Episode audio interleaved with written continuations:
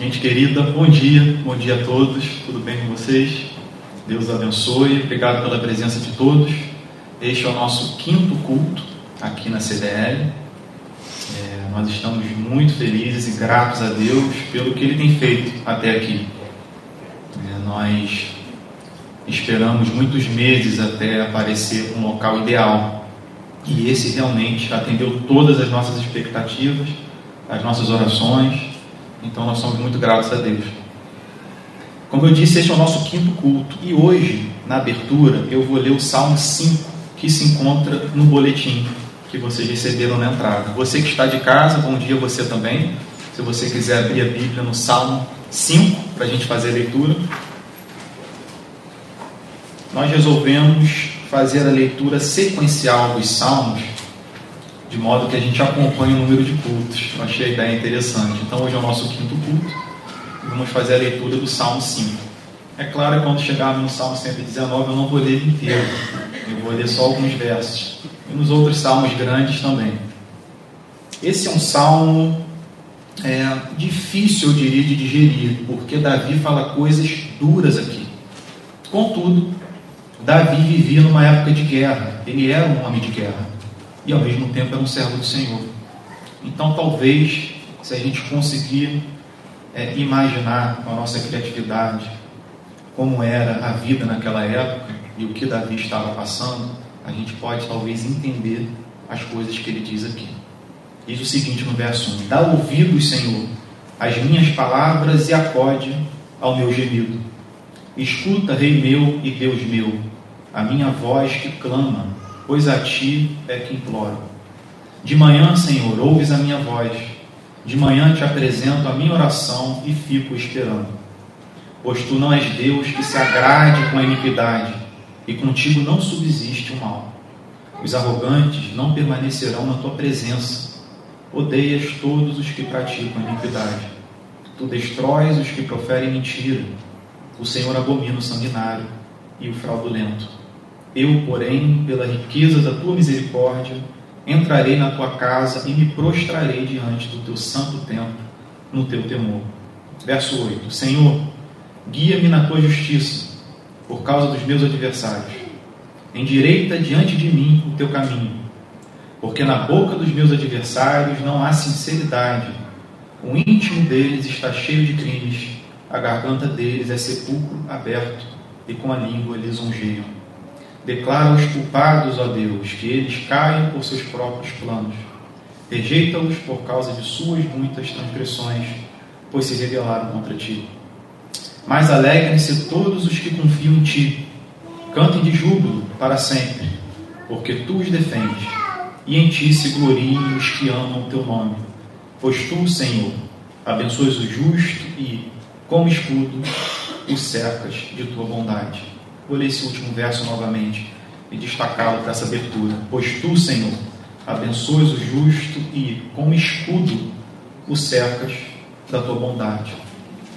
Se Davi é, podia contar com o braço forte do Senhor naquele tempo de guerra para ser o seu escudo e a sua proteção, isso vale para qualquer geração, irmãos, para qualquer tipo de batalha, seja de âmbito espiritual, de âmbito físico. É, Aqueles que temem, confiam e amam o Senhor, guardam os seus mandamentos, o têm como uma rocha firme e como um escudo diante das adversidades desse planeta, desse mundo. Eu vou fazer uma oração, a gente vai passar para o nosso louvor, tá bom? E após o louvor, se vocês quiserem, podem é, levar os seus filhinhos até 12 anos de idade lá para fora, que eles vão receber uma atividade de atenção durante o culto. Senhor amado, nós bendizemos o teu nome, Senhor, o louvamos e agradecemos, Senhor, pela tua graça, tua misericórdia, tua presença em nossas vidas, Senhor. O Senhor tem nos conduzido até aqui, derramou a sua misericórdia em nossa, nossa infância, adolescência e juventude, de modo que a chama de nossas almas ainda está aqui, Senhor, viva nesse planeta. E a vida é um dom. Nós queremos testemunhar, Senhor, o que o Senhor fez por nós através de nossas vidas.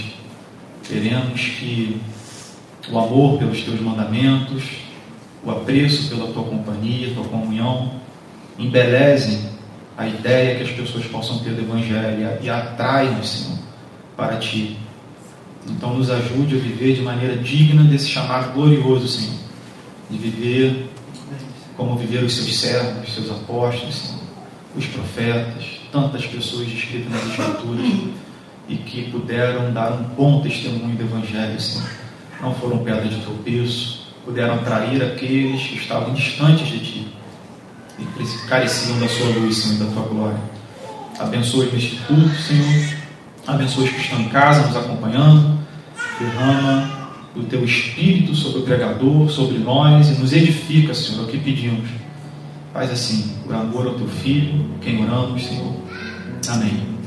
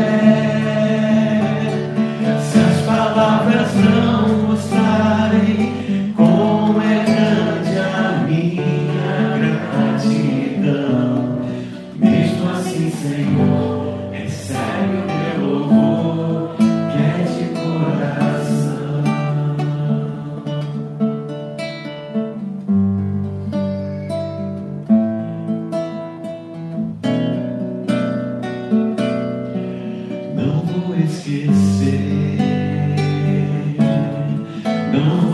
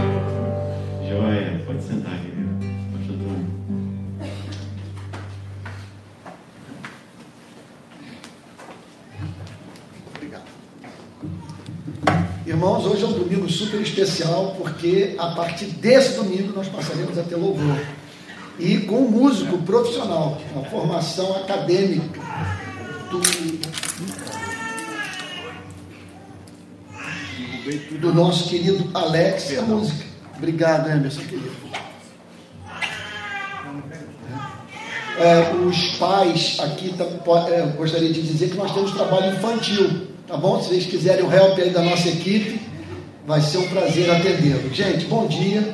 Estou voltando de uma de um final de semana super abençoado. Eu posso dizer que as nossas orações foram ouvidas. Primeiro, a manifestação sobre os desaparecidos. É, na véspera da data do desaparecimento do pedreiro Amarildo. Foi um sucesso. Nós não esperávamos assim tamanho resultado, porque em geral as manifestações elas funcionam em cima de um fato que causou grande comoção pública. É, e, e contudo nós não estávamos vivenciando isso na semana passada. E pouca gente se importa com o fato de que dez anos atrás policiais prenderam, torturaram, mataram e ocultaram o cadáver de um brasileiro. E, contudo, quando o dia amanheceu, estavam os meios de comunicação lá, nada foi feito sem, sem muita luta. Muita luta. Vocês terem uma ideia,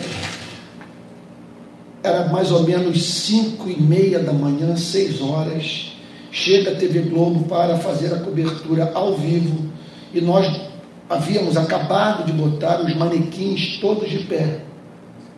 E sobre eles um tecido de voal para dar assim aquela, aquela, sugerir aquela ideia de desaparecimento. Bate um vento, um vento que a gente chama de, de leste, é o que vem de Niterói para o Rio. É um vento que traz sol e acalma o mar. A gente derruba todos os manequins na frente das emissoras, o pessoal lá com câmera, um desespero, o tipo estava lá comigo a gente não sabia o que fazer. E aí no final nós decidimos deixar os manequins deitados, com os pés voltados para a calçada. E não é que deu certo, gente. Então quem olha para aquilo diz que criatividade dessa gente. Nada! Foi desespero total, os bonecos caídos, a gente não sabia o que fazer. Aí tivemos que rasgar pano, jogamos em cima. E foi aquilo. A Associated Press mandou uma mensagem, porque é uma grande agência de comunicação internacional acho que só rivaliza com ela Reuters. Ela foi a foto da semana.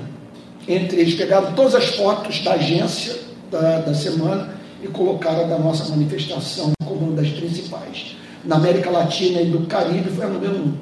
E então tivemos vários ao vivos e a principal emissora foi muito generosa conosco, nos deu o Bom Dia Brasil, Bom Dia Rio, acho que o RJ, não acompanhei o noticiário, mas pela movimentação que eu vi lá, a SBT esteve presente, a, a, a Record, a, a, Bandeirantes, as rádios.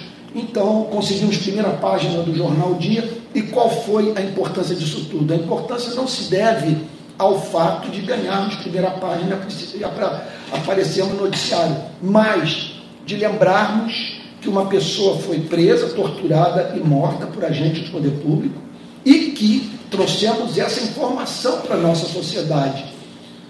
Por ano, 5 mil pessoas desaparecem no estado do Rio de Janeiro. Desaparecem. Dessas, segundo informação passada pela Polícia Civil, 10% são assassinadas. 10%. 500 pessoas são assassinadas e o seu assassinato é seguido de ocultação de cadáver 500 por ano no nosso estado. Você sabe que tinha, durante o período do regime militar, desapareceram 400 ao todo, durante o regime inteiro, em todo o Brasil. Só no Rio de Janeiro, 500 são assassinadas, e o seu assassinato, repito, de ocultação de cadáver por, por ano. É um escândalo. Sabe? Então, famílias desesperadas e tal. E aí, terminada a manifestação, nós fomos para o cinema, lá em Botafogo, Estação Botafogo, é NET, me parece que é o nome, o lançamento, o impacto, o lançamento do documentário sobre desaparecidos. O impacto foi tamanho que, terminada a sessão, as pessoas não se levantaram do cinema, ficaram sentadas em suas cadeiras e acompanhando a música tema do, do documentário, que é uma música sensacional do Gonzaguinha que nós descobrimos. E ele só não está na rede até agora porque, apesar da família do Gonzaguinha ter doado duas canções do Gonzaguinha para o nosso documentário, custo zero, a gravadora está fazendo um monte de exigência. Me parece que nada injusto, faz parte da forma da gravadora lidar com esse tipo de solicitação. E se Deus assim o permitir, amanhã nós devemos ter a confirmação e aí o documentário é, vai estar à disposição de todos na, no YouTube. O YouTube é hoje a maior rede de streaming e nós estamos com uma experiência com a Globoplay exitosa por um lado, porque nós ficamos em terceiro lugar em documentário sobre aquele documentário Estética da Luta sobre a nossa história. Ficamos em dezembro em terceiro lugar e desde janeiro estamos em quarto lugar como documentário. Documentário que não foi feito pela Globoplay. Agora acontece que só tem acesso ao documentário quem é assinante da Globoplay. E o YouTube todo mundo pode entrar. Então nós estamos optando por usar o YouTube, que a meta não é ganhar dinheiro, não é vender documentário para a rede de streaming a meta é alcançar o maior número possível de pessoas, criar massa crítica, mobilizar a sociedade, para que a gente, por, portanto, mude a história. Né? Essa que é a meta. Então é isso. Quero me dirigir para o pessoal que está me acompanhando pelo meu canal de YouTube. Acabei de receber informação aqui do Fabiano Rangel, que é o nosso diretor, que é o diretor executivo do Rio de Paz, está nos ajudando aqui a peça na, na, na plantação dessa nova igreja. Quero dizer o seguinte: que a transmissão pelo canal da igreja é melhor do que a transmissão pelo meu canal. Hoje eu posso garantir isso, em termos de enquadramento, de qualidade de imagem e de som. Nós trabalhamos muito essa semana, quer dizer, nós não, Rafael, o Fabiano e outros, para que o canal da igreja funcionasse com alto padrão de excelência. Nós vamos estar perseguindo essa meta nos próximos dias. Então, é isso. Irmãos queridos, vamos lá, vamos tentar entender o que está acontecendo aqui em termos de pregação. É, eu acredito que essa igreja que está nascendo em Niterói, ela terá, se Deus assim o permitir, como pontos fortes, um compromisso radical com a defesa dos direitos humanos, com combate à miséria, concentração de riqueza uma igreja supra-ideológica. Quando eu digo supra-ideológica, uma igreja que vai estar aberta para receber pessoas de direita e esquerda. Só não estamos abertos para tolerar extremismo ideológico aqui.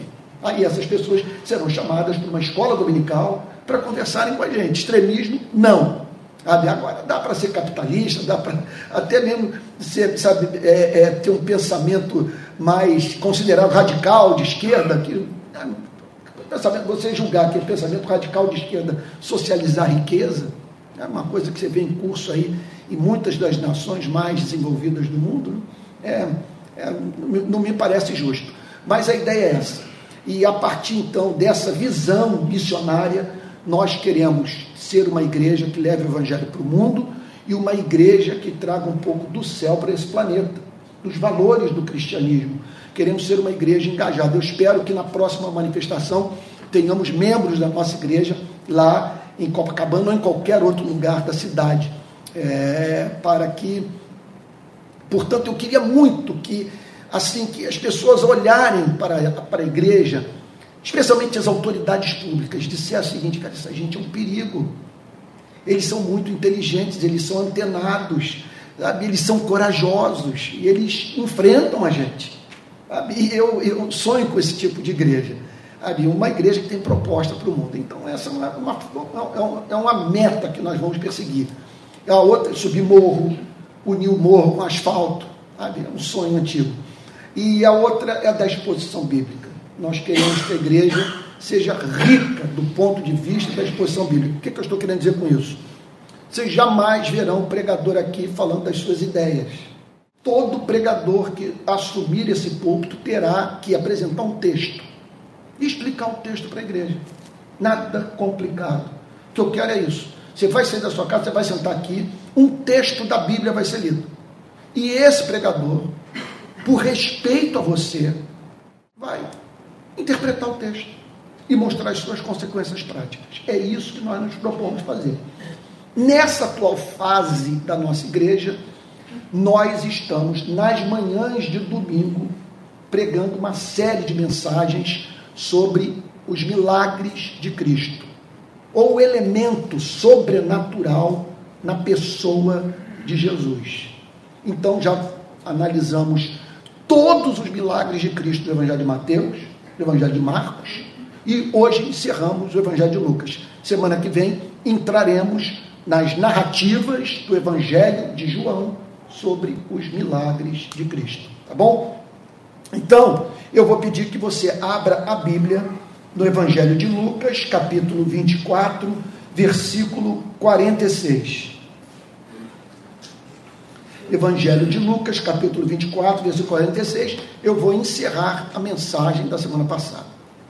É importante também que nesses domingos em que nós nos deparamos com alguns bancos vazios, a maioria dos bancos vazios, precisamos levar em consideração que nós estamos começando, é, são os dias dos humildes começos, e que nós fizemos uma opção de igreja que, olha, dificilmente nós vamos crescer a partir da adesão de pessoas de outras igrejas à nossa porque o que nós nos propomos fazer é algo tão diferente do que está em curso, que é mais provável que se encante com o tipo de igreja que almejamos ver nascer aqui, gente que vem de fora, que vai se converter, do que pessoas que já estão com a cabeça formatada, que vão ter dificuldade de entender algumas ênfases é, da nossa querida igreja.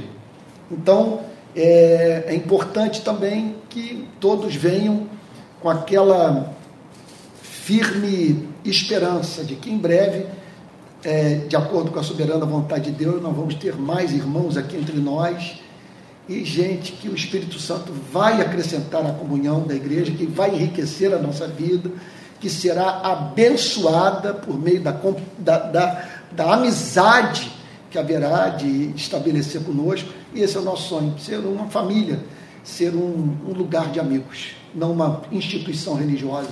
Sabe? Eu espero em Deus que não haja um só membro da nossa igreja passando por privação. Um só membro sem poder é, sabe, é, pagar conta.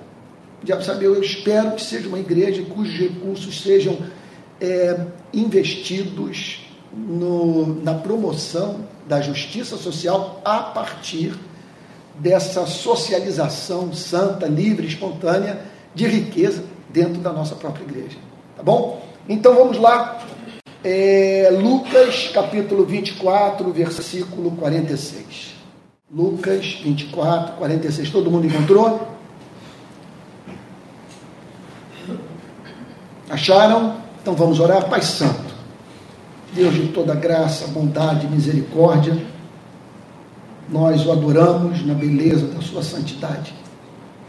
Da mesma maneira que chamamos pessoas para contemplarem a beleza do pôr do sol, do mar enluarado, Senhor, ó Deus, da mesma maneira que exaltamos a beleza da vida, nós convidamos pessoas também para contemplarem a tua beleza, Senhor.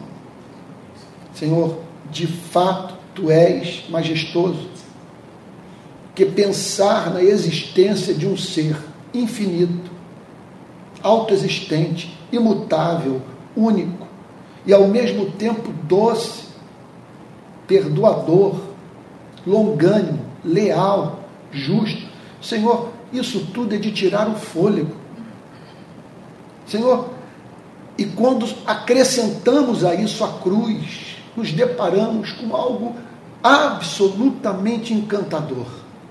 Por isso nós estamos aqui, Senhor, para o adorar, para dizer que não há nada no universo que mais nos encante do que o Senhor nosso Deus. Senhor amado, nessa manhã nós queremos pedir perdão por aquilo que há na nossa vida e que não atende às demandas da lei as exigências do amor. Perdoa-nos, Senhor. Perdoa-nos por não amarmos ao Senhor nosso Deus, por não amarmos o próximo como a nós mesmos. Perdoa-nos, Senhor, por todos os nossos fracassos no campo do amor. Perdoa-nos, Senhor. Senhor querido, aceita a nossa gratidão pelas bênçãos recebidas incalculáveis. Nós não temos como enumerar as respostas às nossas orações e as bênçãos que recebemos, pelas quais nem mesmo clamamos, porque o Senhor é poderoso para fazer infinitamente mais do que tudo quanto pedimos ou pensamos, conforme o seu poder que opera em nós. Senhor querido, e agora que estamos aqui reunidos em torno da tua palavra, no desejo ardente de conhecer a tua verdade, nós pedimos que o teu Espírito venha em nosso socorro, iluminando o texto, Senhor, fazendo os versos, as palavras da Bíblia saltarem do texto inspirado, alcançando o nosso coração, Senhor. De modo que haja transcendência nesse culto, a firme certeza de que o Espírito Santo está entre nós e falando com a sua igreja. Faz assim, Senhor. É o que te pedimos em nome de Jesus, com perdão dos nossos pecados. Amém. Amém. Irmãos queridos, vamos fazer uma recapitulação do que nós vimos no domingo passado. Lucas capítulo 24, verso 46. E disse-lhes: Está escrito que o Cristo tinha de sofrer. Veja, você pode entrar por essas portas é, com a expectativa de, na exposição das Sagradas Escrituras, algo ser dito que resolva o problema que você está enfrentando, que reordene sua vida mental, que lhe comunique esperança. Alguém já disse que a tarefa da pregação é, em parte, encorajar as pessoas para enfrentarem a segunda-feira. Isso é verdade. Agora, você pode entrar por essas portas para ter uma outra espécie de experiência. De Deus apresentar a você questões para as quais você não está tentando. De Deus falar sobre aquilo que o preocupa, a fim de que você passe a se preocupar com aquilo que preocupa a Deus. Então hoje você vai ter nessa exposição bíblica uma experiência muito distante da experiência de uma pregação de autoajuda. Porque o texto com o qual eu encerro essa exposição sobre os milagres de Cristo no Evangelho de Lucas é um texto muito doutrinário e que fala sobre soteriologia, que é a doutrina da salvação, eclesiologia, que é a doutrina da igreja, fala sobre missiologia, que é a doutrina da missão da igreja no mundo. Então é importante, ainda que nós não assim sintamos que a palavra está atendendo problemas é, nossos que estamos vivenciando nesse presente momento da nossa vida, é muito importante que tenhamos maturidade para tratarmos dessas questões doutrinárias que são de fundamental importância para construirmos a identidade da igreja. Se nós não nos familiarizarmos com as doutrinas que estão, por exemplo, nesse texto, dificilmente a, a igreja que estamos construindo aqui em Niterói terá uma identidade definida. E é importante tenha uma identidade. Importante. Porque quando o Senhor Jesus diz que nós somos o sal da terra e a luz do mundo, conforme lembra John Stott, está claramente com isso dizendo que a igreja não é igual ao mundo. Que tem que haver em nós na forma como lidamos com nossa família, como administramos nossas finanças, como conduzimos a nossa sexualidade, como tratamos dos temas é, de natureza política. Tem que haver algo que seja eminentemente cristão, que mostre a diferença para todas essas áreas das nossas vidas que o cristianismo faz. O que vocês acham? Tem que haver um toque, alguma coisa que diga, não, eles tratam desses temas de uma forma única. E eu acredito que sempre que nós tratamos desses temas de uma forma única, o que nos distingue dos que estão do lado de fora é a simetria. É a capacidade de nós vermos esses temas à luz do quadro mais amplo, de lidarmos com eles de uma maneira sóbria.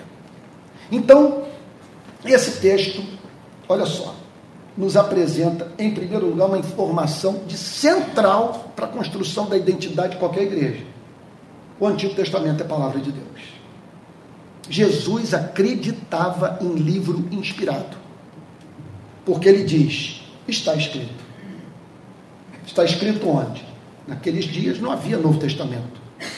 Está escrito no Antigo Testamento. O maior motivo que nós temos para estudarmos o Antigo Testamento reside no fato de que o Antigo Testamento era o livro de cabeceira de Jesus. Ele amava o Antigo Testamento. E ele diz aqui que o Antigo Testamento fala muito sobre ele. E, entre outras coisas, que ele teria que sofrer. Que ele teria que sofrer. O locus clássicos dessa doutrina, da, quando o texto diz ele teria que sofrer, está dizendo o seguinte: a morte dele seria vicária, a morte dele seria substitutiva. É importante que a gente entenda essas doutrinas e até mesmo essas terminologias. Não tem como nós erradicarmos esse vocabulário da pregação das nossas vidas, porque eles estão aí. Há dois mil anos os cristãos se, é, é, buscam é, se tornar é, familiarizados com esse vocabulário teológico. E o locus clássico da doutrina do sofrimento de Cristo, sem a mínima dúvida, é Isaías 53. Ali claramente, claramente o profeta afirma que o Messias teria que sofrer. Quando diz assim, quem creu em nossa pregação e a quem foi revelado o braço do Senhor. Porque foi subindo como um renovo diante dele e como raiz de uma terra seca. Não tinha aparência nem formosura. Olhamos para ele, mas não havia nenhuma beleza que nos agradasse. Era desprezado e o mais rejeitado entre os homens homem de dores e que sabe o que é padecer. E como um de quem os homens escondem o rosto, era desprezado e dele não fizemos caso. Certamente ele tomou sobre si as nossas enfermidades e as nossas dores levou sobre si. E nós o considerávamos como aflito, ferido de Deus e oprimido. Agora, o verso central mas ele foi traspassado por causa das nossas transgressões, esmagado por causa das nossas iniquidades. O castigo que nos traz a paz estava sobre ele, e pelas suas feridas fomos sarados. Eu não vou ler o texto todo. Talvez seja a porção mais linda do Antigo Testamento. E é central em Isaías 53 essa afirmação o castigo que nos traz a paz estava sobre ele. Então essa é uma pergunta que tem que cuja resposta está na ponta da nossa língua. Por que Jesus teve que sofrer? Porque era importante que a humanidade tivesse um grande exemplo de amor ao próximo, de coragem, de abnegação. Foi por isso? Longe disso. Embora isso esteja envolvido, o texto de Isaías diz com muita clareza que o castigo que nos traz a paz estava sobre ele. Sem a mínima dúvida, agora eu vou escandalizá-los, talvez. O que a Bíblia inteira ensina é que a nossa culpa foi transferida para Cristo. Nós não encontramos isso no Código de Processo é, Criminal é, ou Penal. Você não tem paralelo para uma coisa como essa na vida. Mas as Escrituras ensinam que para que Deus nos oferecesse um perdão justo, era necessário que um da nossa espécie vivesse uma vida sem pecado e padecesse no nosso lugar. Martin Lloyd Jones declara que o perdão se tornou um grande problema para Deus. Porque no seu amor, ele anelou perdoar os seres humanos. Mas como fazê-lo de modo justo? Aí talvez você esteja perguntando, mas Antônio, essa é uma questão realmente séria, sim. É sério. Se você pensar, por exemplo, num carcereiro de Auschwitz, preocupado com o destino de sua alma, arrependido de ter participado de uma máquina de matar, e depois de ter introduzido em câmara de gás dezenas de mães e crianças, ter buscado perdão em Deus. Como Deus pode perdoar essa criatura de modo justo? Como perdoar de maneira que Deus não seja visto pelos seres racionais que criou como um Deus condescendente com o mal? Vocês estão entendendo o ponto? Não dá para concebermos, como diz John Stott, um Deus que passa a mão na cabeça das pessoas e, sabe, e, e, e, e portanto, quer dizer, é, com a visão que nós temos teológica dele, aquela que se harmoniza com a ideia de que é do métier de Deus perdoar. E que ele pode perdoar as pessoas como nós perdoamos as pessoas. Simplesmente alguém se arrepende do que fez, pede perdão a você, pede perdão a mim, e nós perdoamos. Mas com Deus não pode ser assim. Porque ele tem que vindicar a sua glória, ele tem que defender a sua glória, a sua santidade, ele tem que emitir para o universo uma nota. Eu abomino o pecado. Mas, Antônio, esse discurso não soa muito conservador? Continuar insistindo no uso da palavra pecado, por exemplo. Olha, se você entender a teologia do pecado, certamente a sua visão dessa morte vicária de Cristo sofrerá uma profunda alteração. Porque o conceito cristão de pecado não tem a mínima relação com a ideia de um Deus neurótico punindo pessoas pela prática de tolices. Um Deus que exige idiotices dos seres humanos que inviabilizam suas vidas. Pecado na Bíblia é não amar, e isso é muito racional. Isso é justo. Ele só pede isso, que nós amemos a Ele e amemos ao próximo. E quando nós não amamos a Ele, não amamos ao próximo, Ele simplesmente diz: não tem como abençoá-lo. Aliás, se você não entrar no mundo do amor, você não vai entender nada. Porque lidar comigo não é como lidar com biologia, não é como lidar com química, com física. A espécie de conhecimento que salva é um conhecimento que demanda reciprocidade de alma. Você tem que estar no mundo do amor para entender o amor. Então, voltando ao texto, por isso que o Senhor Jesus mesmo declara que o Cristo o Messias tinha de sofrer, ressuscitar dentre os mortos. Eu não vou me alongar nesses pontos, porque sobre eles eu já falei no domingo passado. Ressuscitar dentre os mortos, ou seja, vencer a morte. Ao ressuscitar dentre os mortos, ele simplesmente dá fim à principal maldição da quebra da lei, do pacto com Deus, que é a morte, morte espiritual, morte física. Então ele ressuscita. E que em seu nome se pregasse arrependimento para remissão de pecados. Então, é, essa é uma verdade para a qual uma igreja como essa que está nascendo em Niterói, que tanto anela lutar pela justiça social, isso é uma verdade que essa igreja precisa guardar no coração. O Senhor Jesus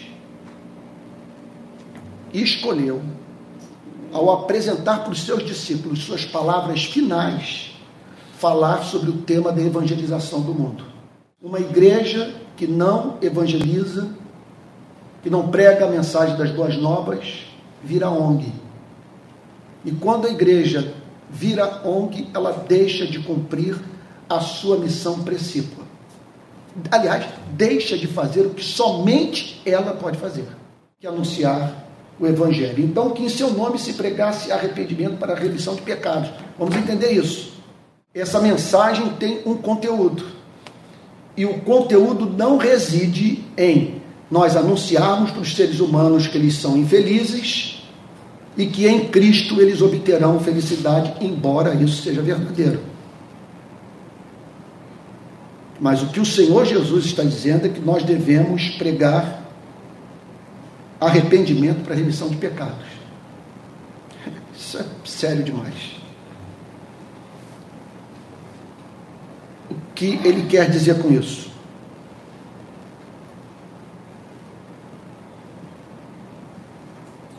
Que o que está em curso nesse planeta é feio a forma como nós tratamos os pássaros, os peixes, os rios, os oceanos, a natureza, a criação, a forma como nós lidamos uns com os outros. O modo mediante o qual nos relacionamos com Deus, que tudo isso é uma afronta ao Criador. O que Jesus está dizendo é que o que está em curso nesse planeta é abominável aos olhos de Deus. E que, portanto, os seres humanos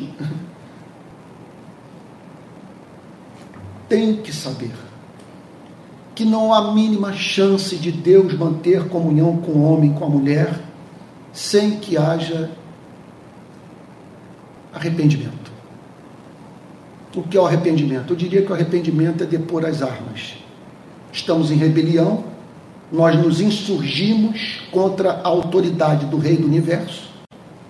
Como que isso aconteceu? Ele pede amor. E nós simplesmente nos recusamos a viver em amor. Fazemos guerra uns com os outros trivializamos a sua existência e vontade. E ele, em vez de destruir os rebeldes, ele chama cada um para o arrependimento, para depor em armas, porque é do, é do desejo dele transformar rebeldes em filhos e filhas. Então, essa é a mensagem. Que em seu nome se pregasse arrependimento para remissão de pecados. Para que o pecado fosse remido, para que o pecado fosse pago. Olha, deixa eu tratar de uma questão da mais alta relevância.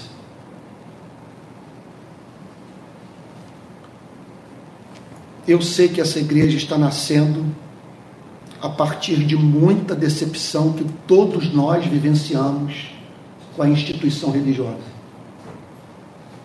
Eu não tenho como descrever, e vocês me perdoem se eu estou tratando desse tema novamente, pode até o fato de eu mencioná-lo mais uma vez no púlpito pode denotar o quanto o meu coração está ferido.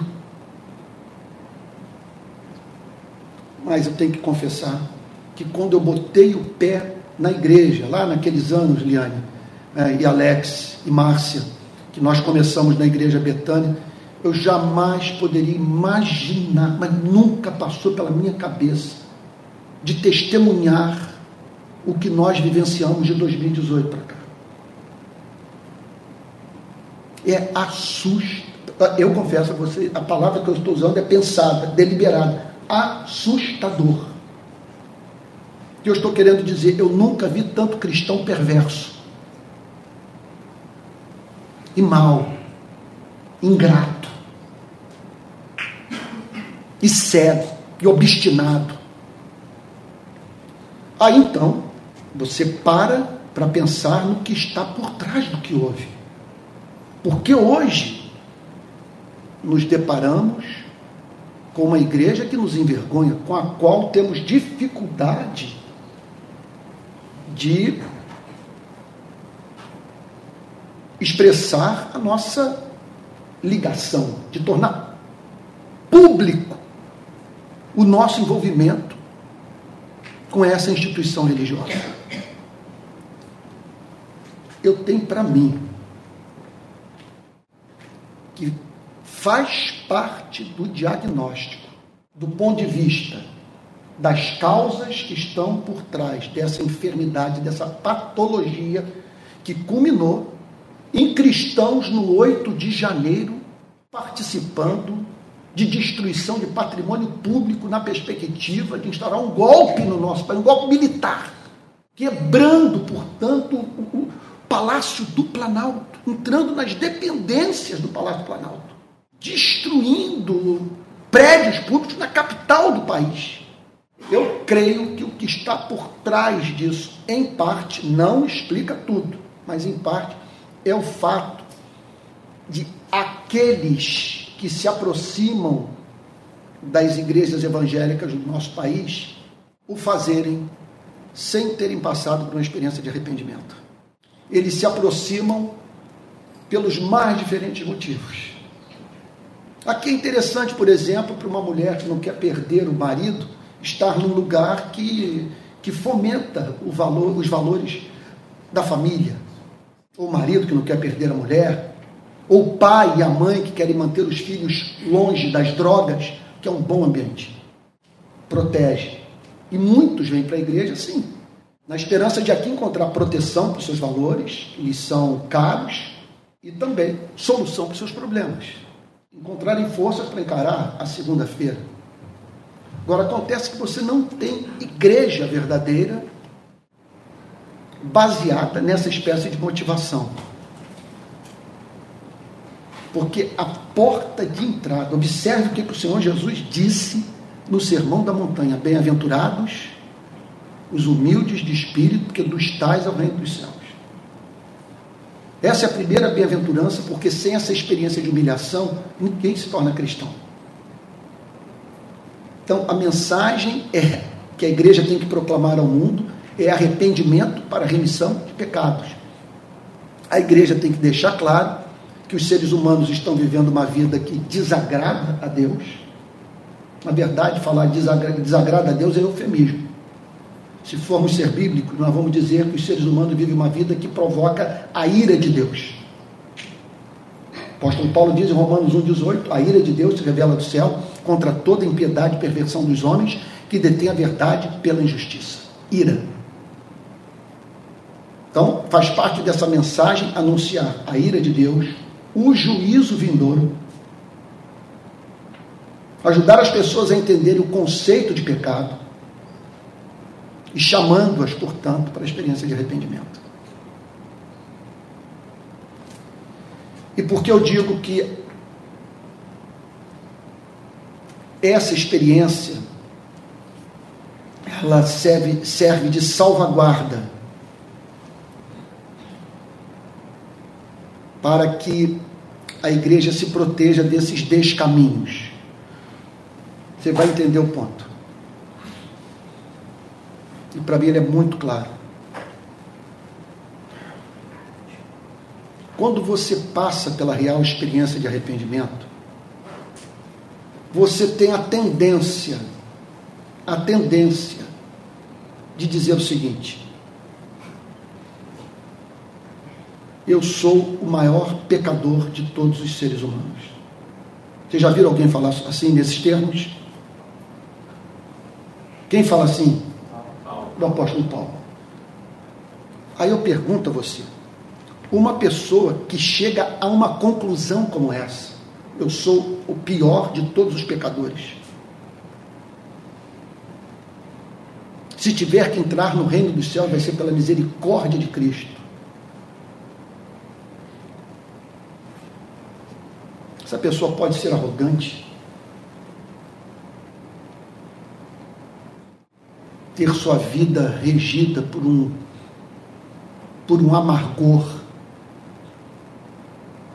que a impede de lidar com graça com aqueles que a ofenderam. O que eu estou querendo dizer é que, em razão dessa percepção sobre si mesmo e o contato com o amor de Cristo, a vida da, dessa pessoa passa a ser marcada pelo Evangelho, de modo que aquelas afeições que são congeniais ao Evangelho se manifestam naturalmente na vida dessa pessoa.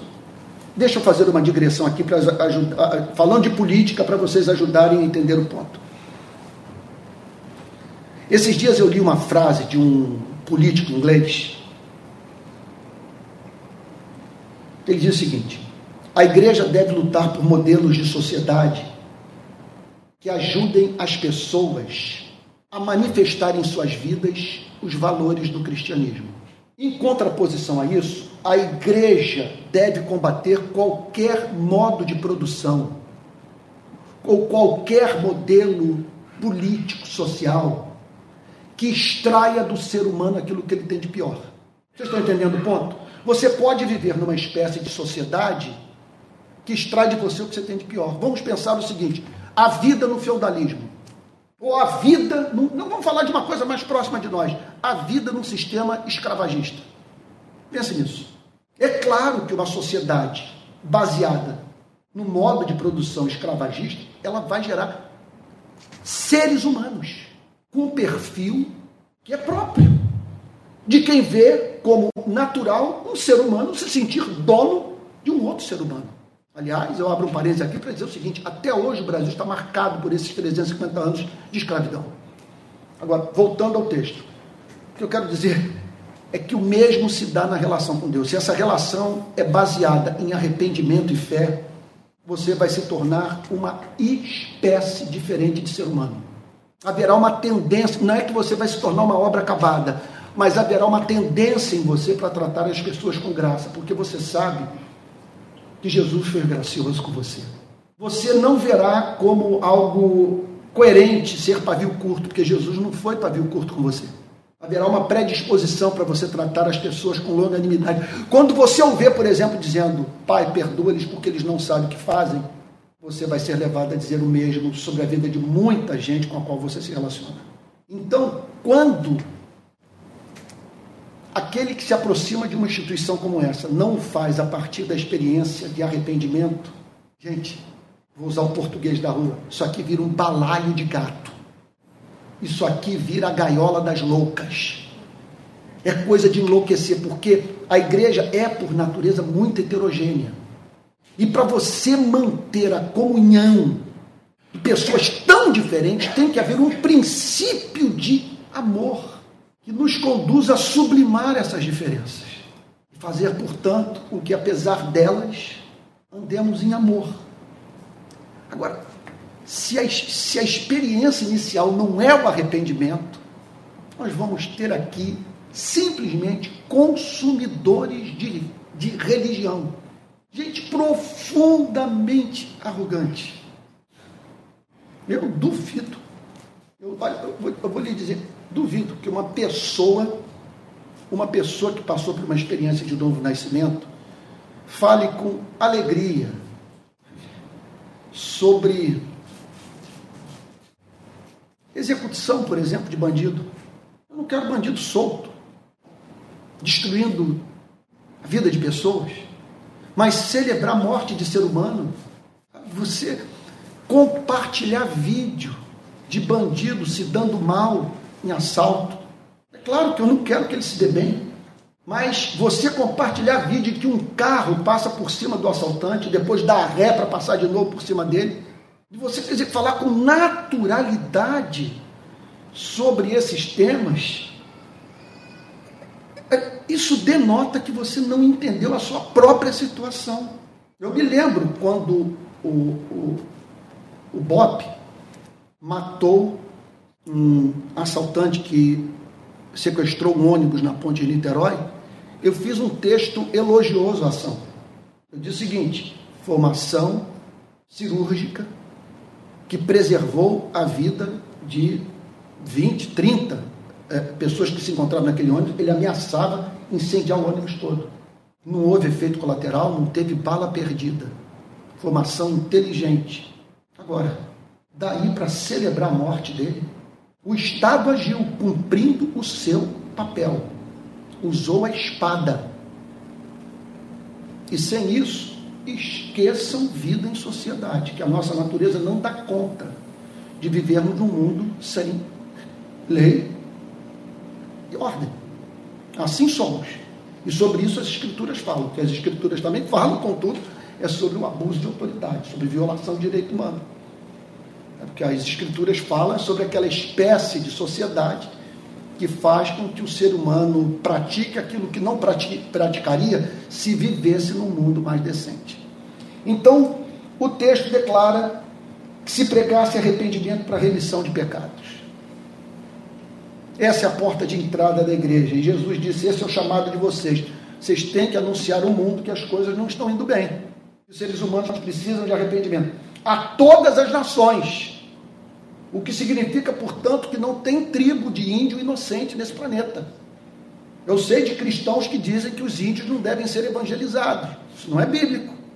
A todas as nações. Porque todos pecaram e destituídos estão da glória de Deus.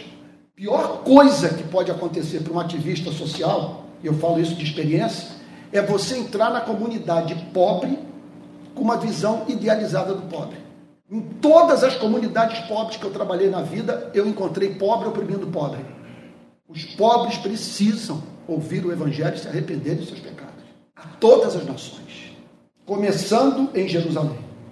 Vocês são testemunhas destas coisas. Eu acho essa informação aqui uma bomba.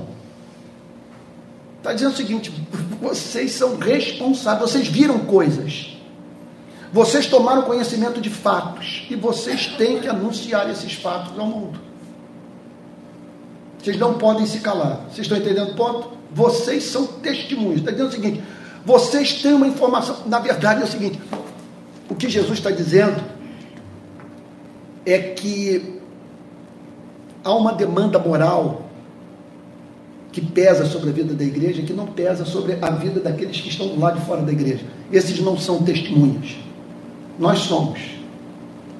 Nós vimos certas coisas.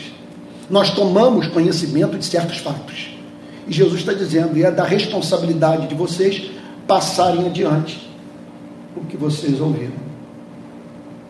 No meu trabalho nas favelas do Rio, a orientação sempre foi essa. Nas entrevistas, nas ações do Rio de Paz, nós não vamos pregar o Evangelho. A ideia é as nossas obras glorificarem o nosso Pai que está nos céus. E não fecharmos o acesso aos meios de comunicação por usarmos um vocabulário que ninguém aceita que ninguém ouve, que ninguém entende. Então, ah, contudo, essa história toda nos coloca na ponta, em contato com parentes de vítima, com familiares de policiais que foram assassinados. Nessas horas, gente, não há mínima chance de não pregar o Evangelho. Eu entro como ativista no enterro de uma criança que foi vítima de bala perdida. E ali eu quero dar visibilidade para aquele crime, como é que aconteceu com o menino Djalma, agora em Maricá. Foi morto no confronto. Aí eu me vejo diante da mãe, me vejo diante do pai. Aí eu ouço aquela voz me dizendo: Você é testemunha. Você sabe o que pode consolar essa família. E você também sabe que o Estado não tem a oferecer a essa família o que só você pode oferecer, que é o consolo que há em Jesus Cristo. E essa tem sido a minha experiência, e nós não podemos perder de vista o fato de que somos testemunhas. Nós conhecemos esse livro, nós temos o Espírito, nós passamos por uma experiência de um novo nascimento.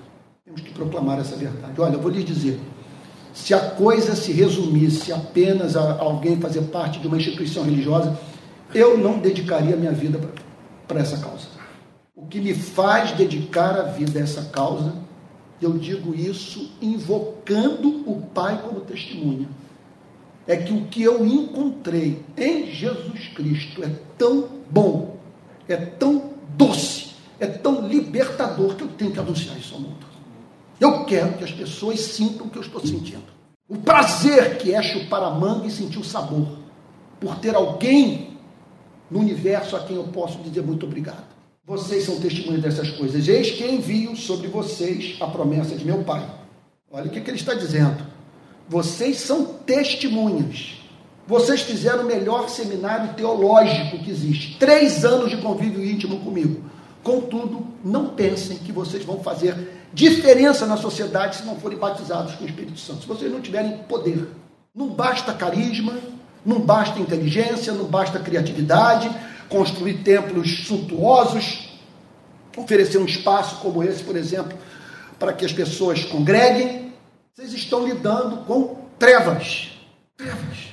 Vocês estão pregando para pessoas que se encontram sob cativeiro espiritual vocês precisarão do poder, poder do Espírito Santo. Por isso que ele diz: Eis que envio sobre vocês a promessa de meu Pai, permaneçam, pois, na cidade até que vocês sejam revestidos do poder que vem do alto. Do poder que vem do alto. Até que, o que significa, portanto, que o batismo com o Espírito Santo é experimental. Até que, no momento da vida desses discípulos, eles não sabiam nada sobre essa experiência. De repente, algo lhes acontece e que os habilita a falar sobre essa experiência em termos de dia, horário, lugar. Eles simplesmente vão poder dizer: foi algo tão extraordinário que nunca mais fomos os mesmos a partir do dia tal e em tal lugar. Até que então é muito importante, e eu, eu, eu, eu, nas pregações do Martin Lloyd Jones eu vi muito ele se dirigir aos calvinistas tratando dessa dimensão experimental da fé cristã. Porque qual era a crítica que o Martin Lloyd Jones, calvinista, fazia aos calvinistas? Vocês acham que tudo se resume a conhecimento doutrinário. Que basta conhecer a doutrina, subscrever a confissão de Westminster, ler Calvino. Mas o cristianismo é mais do que você pensar sobre Deus, é mais do que conhecer doutrina. Há uma dimensão experimental. Eu não sei se eu disse isso aqui, mas eu me sinto livre para dizê-lo, e se eu, se eu estiver repetindo, peço perdão a todos. Eu venho de uma família espírita.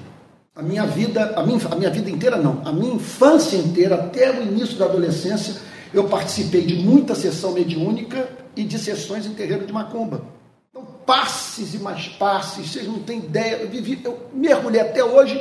Se eu, se eu sentir aquele cheiro do, do, daquele incenso, não incenso, qual é o nome daquilo? Defumador. Defumador, vem meu pai, minha mãe, minha casa, vem tudo na minha memória. Aquele sujeito fazendo aquela. Tudo. Bom, e o que eu observei, o que eu observava nas minhas, na minha relação com o candomblé, na minha relação com os eu criança, é que todos iam para essas reuniões esperando o contato com o sobrenatural vai haver alguma coisa aqui. O espírito vai baixar. Alguém vai ser cavalo, é uma expressão, não estou falando aqui de modo jocoso, mas é o vocabulário de, de, da, da religião. Nesse sentido, eles estão sendo coerentes. Eles têm uma visão de mundo, eles creem em espíritos, eles vão para as suas reuniões esperando contato com o sobrenatural. Por que deveria ser diferente com o cristão? Aqui está o texto dizendo até que do alto vocês sejam revestidos de poder. E nós devemos, portanto, buscar essa experiência. E é uma experiência que nos habilita a enfrentar o mundo sem perder o ser. Não é fácil fazer o bem. E se Deus ungir, se Deus abrir portas para você, se você começar a ser extensamente usado pelo Espírito Santo, lamento lhe dizer, coisas estranhas vão acontecer na sua vida. Você vai perceber que esse mundo é um mundo esquisito.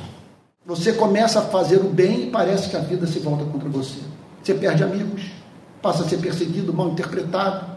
Se você se vê ajudando pessoas que não ajudam a você a ajudá-las. Eu me lembro que quando eu comecei as manifestações, é, numa delas, acho que 2008, 2007, nós fomos para o Minhocão, em São Paulo, fazer um protesto contra morte violenta em São Paulo.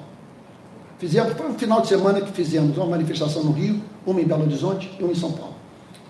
E aí, alguém me botou em contato com o ministro José Gregory, que foi ministro do Fernando Henrique Cardoso. E eu, cheio de fogo, acreditando que ia mudar o mundo da noite para o dia, ouvi aquele tarimbado ministro dizer para mim: Olha, saiba que vai ser lento e não vai ser fácil. Tudo nesse país, todas as conquistas sociais não são gratuitas. E o processo é irritantemente lento, insuportavelmente lento. Quando você olha, por exemplo, para um governador que, apesar dos seus defeitos, concebeu a política pública que eu testemunhei na minha geração que poderia ter mudado o curso da história do Brasil. Eu estou falando sobre CIEPs. Se aquilo tivesse dado certo, se tivesse deixado de ser política de governo para se tornar política de Estado, virar lei, nós não estaríamos vivendo hoje o país que estamos vivendo. Quando você se depara com uma coisa como essa, que simplesmente sociedade e poder público se recusaram a lutar por crianças passarem o dia na escola, escolas com quadras esportivas, com bibliotecas, com piscinas, com bons professores, em ambiente ventilado, moderno, que isso foi jogado no lixo, sabe? Você enlouquece. Por isso que nós precisamos do batismo com o Espírito Santo. Se você não estiver cheio do Espírito Santo, vou dizer uma, uma tentação que está muito próxima de mim: o cinismo. Cinismo. Foi como um pastor que eu encontrei outro dia em Piratininga, ele disse para mim, Antônio, uma espécie humana inviável. Não tem jeito não. Ninguém muda. Ninguém muda. Aí você passa a lidar com tudo de uma forma cínica. Lembra da, Maré, da Margaret Thatcher, primeira-ministra da Inglaterra? Não existe sociedade. Existem famílias. Eu cuido da minha, você cuida da sua, e que o resto vamos buscar essa benção. Os irmãos pentecostais estão certos quando buscam a benção do Espírito. Concluindo. Então Jesus os levou para fora, até Betânia, cidade colada em Jerusalém. Erguendo as mãos, os abençoou. Olha aí, essa é a nossa esperança. O mundo é caído, mas nós temos a bênção de Cristo. E por isso que as portas do inferno não prevalecerão contra a igreja.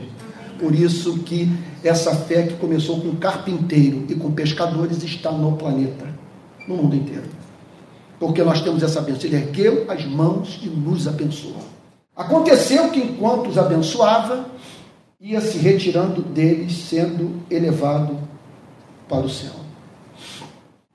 É bem verdade que ele não precisava subir para ir para o céu. Aquilo tudo, o objetivo era causar um impacto nos discípulos. Ele estava indo de fato para o céu, mas daquela forma como foi, era para lembrar a sua igreja que o reino dele não é desse mundo. E que ele estaria dessa alta esfera governando o universo a fim de que sua igreja pudesse cumprir a sua missão. Então ele foi levado para o céu, que significa, portanto, vocês me perdoem aqui dizer que nós temos hoje um lobby a nosso favor do céu. Jesus fazendo, dando uma de lobista em nosso favor, pleiteando ao Pai, ou intercedendo por nós no céu, chamando a atenção do Pai para os problemas que nós estamos enfrentando na vida. Então, ele se retirou ao céu e, sendo elevado, está hoje à direita do Deus Pai Todo-Poderoso. Então, verso 52, e aqui eu termino, para a alegria de todos. Então, eles, adorando, você pode imaginar a felicidade deles. Gente, o adorar. O que, o que é a felicidade humana? É você encontrar um objeto de adoração.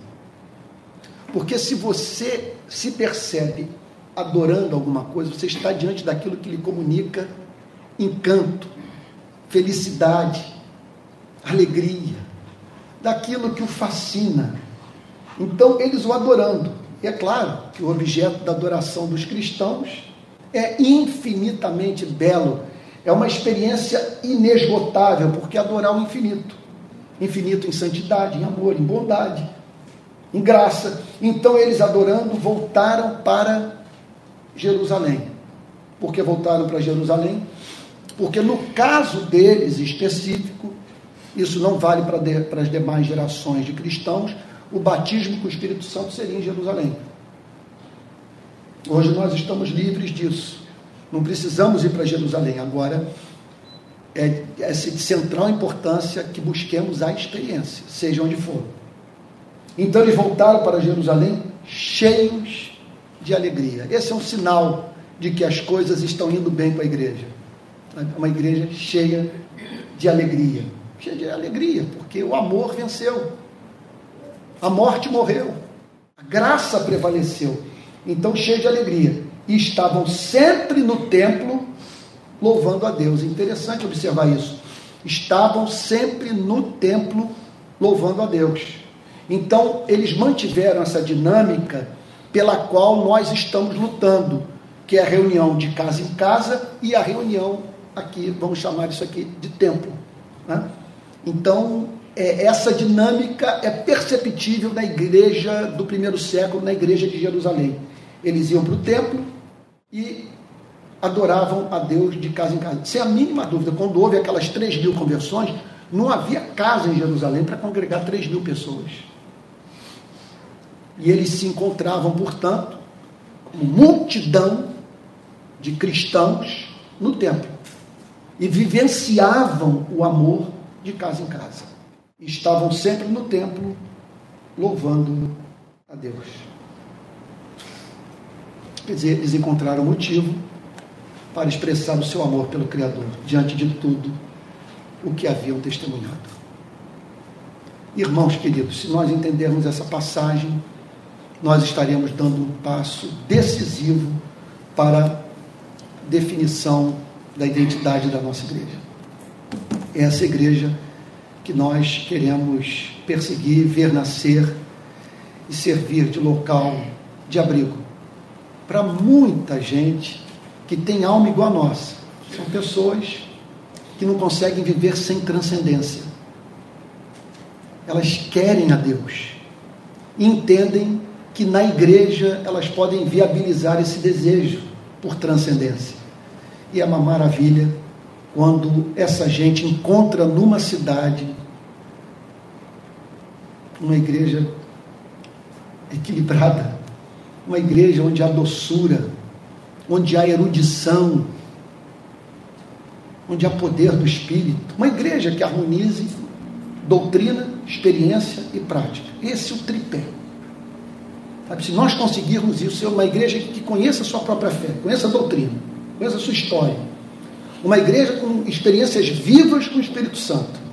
E uma igreja no campo missionário, levando o evangelho, lutando pela justiça, nós vamos ter uma coisa que que vai encantar. E olha, acredito que vai atrair muita gente para o nosso meio. Gente desejosa né, de se envolver com uma coisa que faz, traz sentido à vida e que transforma o mundo. Vamos chamar o Alex para dirigir aqui mais um ou dois louvores, Alex. Vamos nos colocar de pé e logo após eu gostaria de orar com a igreja. Vamos cantar dois louvores com Alex e logo depois uma oração final.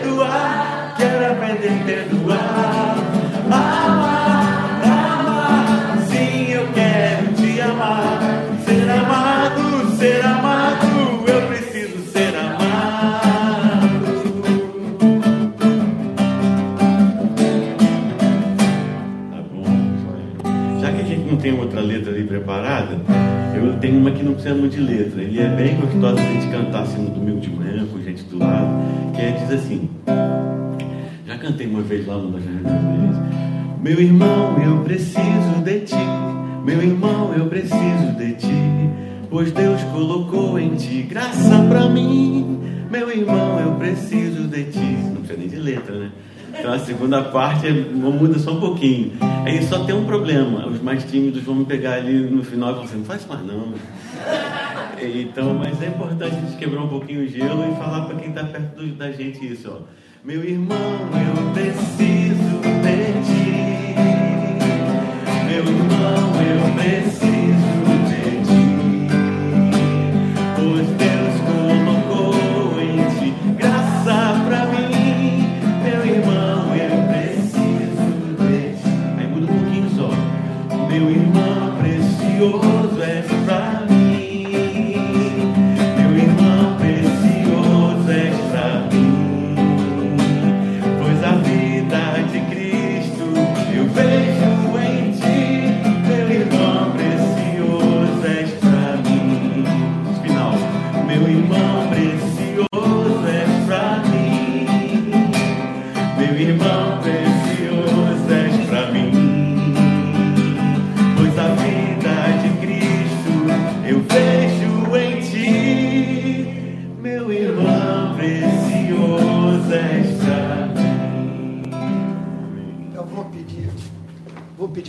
Eu não sei se ele sabe a música, mas como Alex é da velha guarda, lá da Betânia, sabe? então, daquele início da minha conversão, eu deu vontade de cantar aquela, aquela canção, eu estou na secura aqui, porque foram muitos cultos sem música, né?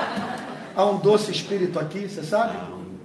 Há um doce, eu acho que todo mundo conhece, esse é um clássico, né? E vou pedir para o presbítero Tico vir aqui orar com base na palavra. Ele é presbítero da Igreja Presbiteriana da Barra, onde eu trabalhei durante 35 anos. E faz quase dois anos que eu não ponho pé lá. E ele tem sido um amigo, ele e sua esposa Diva, tem estado do meu lado em tudo, nas manifestações, nas crises, nas lágrimas. E vieram do recreio dos bandeirantes, gente. Sabe o que é isso? Para congregar aqui conosco, para estar conosco nessa manhã. Gente muito especial. Vamos cantar e depois o presbítero Tico. Eu só consigo chamar, apesar de ser Tico, só consigo chamar de presbítero Tico, foram muitos anos dando esse tratamento formal, né? Ah, tá bom.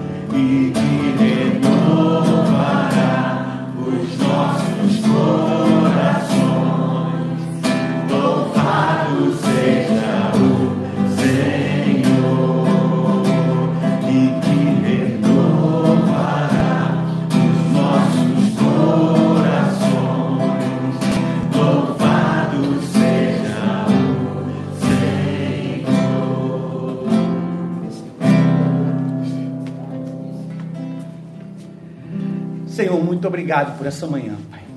Obrigado porque a experiência estética de atravessar essa ponte é maravilhosa. Obrigado, Jesus. Glória a Deus. Obrigado porque hoje eu posso ter a experiência que o Antônio teve 35 anos.